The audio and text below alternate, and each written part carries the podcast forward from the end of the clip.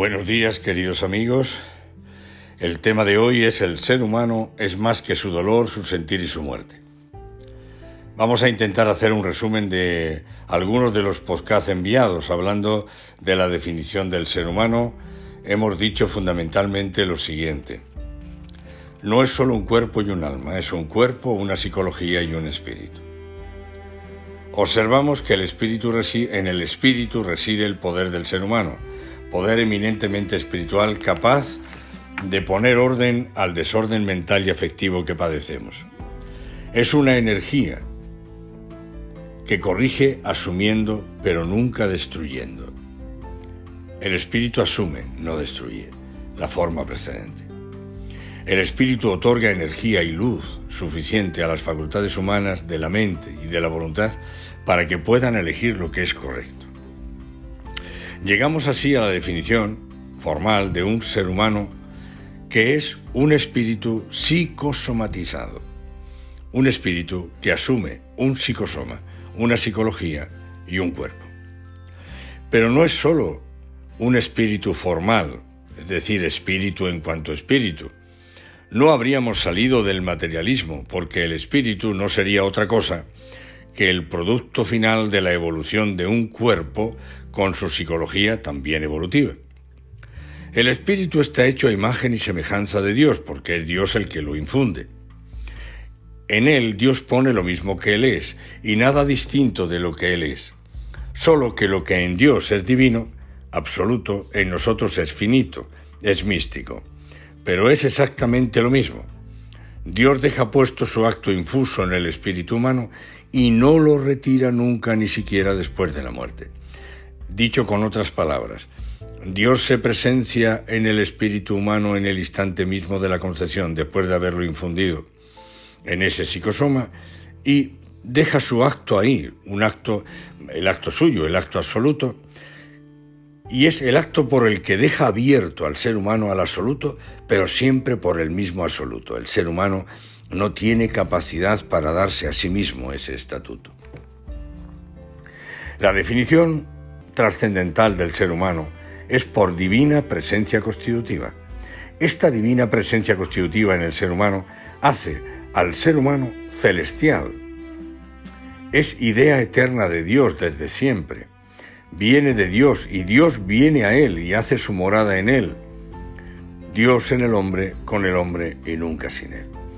Es decir, lo que define trascendentalmente al ser humano es esta divina presencia de Dios en él, que lo deja abierto al absoluto, pero es siempre Él quien lo hace.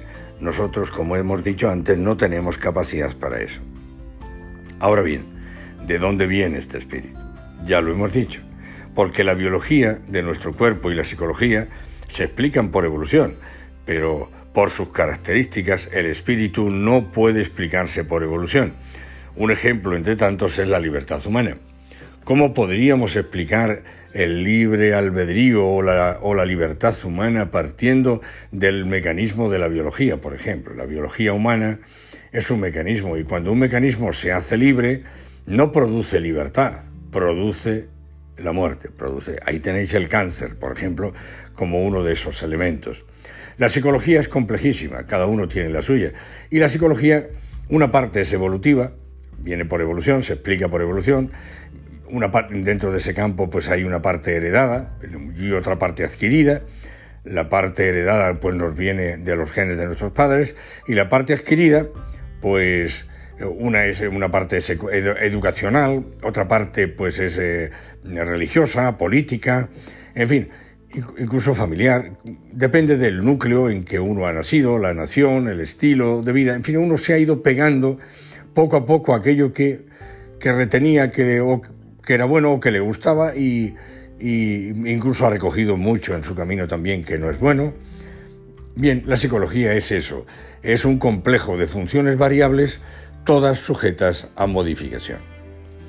Por tanto, la psicología no puede ser quien explique el espíritu por su complejidad y, tampoco pues, porque no puede ser la esencia del ser humano. Son, son son, muchos los elementos de la psicología, es decir, no puede ser eh, la esencia del ser humano, la psicología humana. Es algo con lo que hay que, hay que asumir y, hay que ir mm, ordenando y hay que ir pues em, corrigiendo. Muchas veces la psicología humana necesita corrección, necesita y tiene necesidad de un parámetro, de un modelo.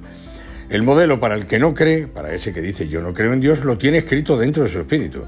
Y para aquel que cree, pues tiene como modelo a Cristo, que es, bueno, también persona divina y que por tanto, en cuanto persona divina, puede aportarnos la experiencia de Dios, la experiencia íntima de Dios en cada palabra de Cristo, está presente esta experiencia íntima de las personas divinas. Por tanto, para el católico, Cristo es modelo, puede ser modelo para él. Ahora, ¿cuál es, ¿cuál es la estructura de este espíritu? ¿Qué es lo que tiene dentro? ¿Cuáles son sus contenidos? Sabemos por experiencia que está hecho, o mejor, sus contenidos son valores. Todos los seres humanos los tienen y los necesitan en ejercicio. La honestidad, la sinceridad, la transparencia, la responsabilidad, etcétera, etcétera. Hay valores que son que vamos, que todos los días hacemos, hacemos mm, contacto con ellos, nos damos cuenta de que tenemos necesidad de ellos. Hay virtudes cardinales, virtudes morales, la prudencia, la justicia, la fortaleza, la templanza, la humildad, la sencillez, en fin, son muchas las virtudes morales. Todos los seres humanos las poseen por constitutividad y todos los seres humanos tienen una creencia, una expectativa y un amor tienen también unos atributos. Tienden a la verdad, viven de la verdad, la bondad y la hermosura todos los días. Nos nutrimos de eso. Eso es lo que nos constituye, lo que nos hace personas. Algunos piensan que esto que atribuimos al espíritu un día cuando conozca bien, se conozca bien el mapa del cerebro, sabremos dónde está situada cada cosa. Mi respuesta es bueno, que existe una fuerte cerebración de la inteligencia y de la voluntad. El cerebro tiene una gran función ahí. Pero que el espíritu humano es mucho más que la ingente cantidad de neuronas que tenemos en nuestro cerebro, así como es mucho más que los muchos millones de células que componen su organismo. El ser humano es más que su sentir, su dolor y su muerte. Todos estos valores, virtudes, atributos que poseemos son reales. Hay que especificar algo. Todo lo físico, lo que estoy tocando en este momento aquí que tengo delante, mi computador, todo lo físico es real, pero no todo lo que es real es físico. Veamos algún ejemplo. ¿Has visto alguna vez a la verdad caminar por la calle? Pero por Dios que duele la mentira, sobre todo cuando la persona que dice que nos ama nos miente. Y si duele la mentira es porque tendríamos que haber recibido la verdad de esa persona que dice que nos ama. Nosotros estamos todo el día viviendo dentro de estas realidades que son las que realmente nos constituyen como personas. Es lo más precioso, lo más preciado que tenemos dentro de nosotros mismos. Nuestra carne se va quedando en trozos, a veces en los hospitales y en los ángulos de la vida. Y, nuestra psicología, pues nos damos cuenta que tenemos que modificarla a cada instante. Yo, por ejemplo, como misionero que voy de un país a otro, la psicología chilena pues no es la psicología española ni la psicología italiana en la que he vivido ni la ecuatoriana y cada vez que vas a un país tienes que adaptarte a esos modos psicológicos de vivir y sobre todo a los contenidos que psicológicamente mete cada nación dentro de los mismos conceptos, aunque hablemos la misma lengua pero seguramente no estamos diciendo lo mismo en los contenidos. Por tanto, la psicología también nos la vamos dejando en el camino. Y si nos refugiáramos en el sentir, en el mundo de los sentidos, pues eh, en lo que sentimos, en eh, los sentimientos, las emociones, las pasiones, pues son cortísimas y, bueno y pertenecen a los sentidos. Eso quedará quedará aquí en la tierra, quedará en el quedará en el cementerio, ¿verdad?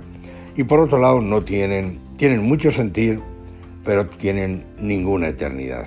No son eternos, no pertenecen a la eternidad. Hemos dicho también que, que la naturaleza humana posee tres facultades, intelectiva, volitiva y unitiva, que radican en el espíritu, mediante la intuición intelectiva y en la, eh, la fruición para la facultad volitiva y la libertad para la facultad unitiva.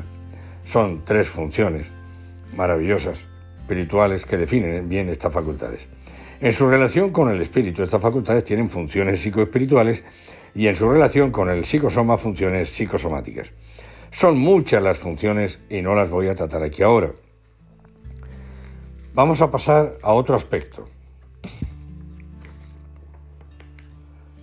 Yo el otro día decía a los jóvenes que si pensamos, porque esta es la parte del dolor de la vida humana, que si pensamos que ser feliz es tener un cielo sin tormenta, un camino sin accidentes, trabajar sin cansancio, relaciones sin desengaños, pues estamos equivocados todos, vosotros y yo.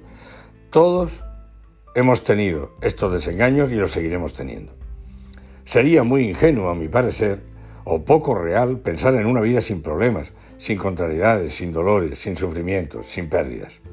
Lo que necesitamos es saber cómo enfrentarnos a ellos, cuál es la metodología correcta, esa que nos ayuda y nos libera de lo inútil, del peso excesivo e innecesario que a veces llevamos en la conciencia.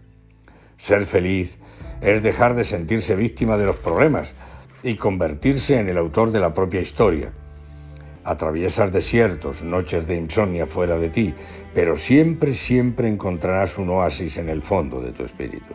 Ahí está Dios presente, es Dios quien habla siempre contigo y tú con Él de alguna manera, aunque no sea en una lengua específica, pero hay el diálogo del amor que es tan primitivo como el hombre y que Dios puso ahí y, es el, el elemento de diálogo con el ser humano constantemente.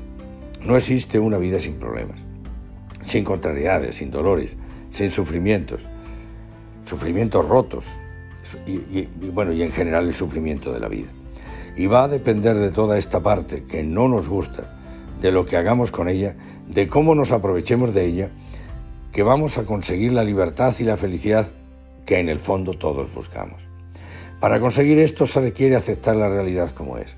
Soy imperfecto y vivo en un mundo de imperfección. Los que me rodean están en la misma barca que yo. No tiene sentido juzgarlos y mucho menos condenarlos.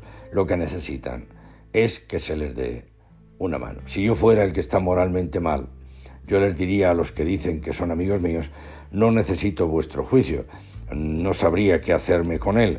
Lo que necesito es que me, deis una mano y además lo hagáis con inteligencia y con cariño.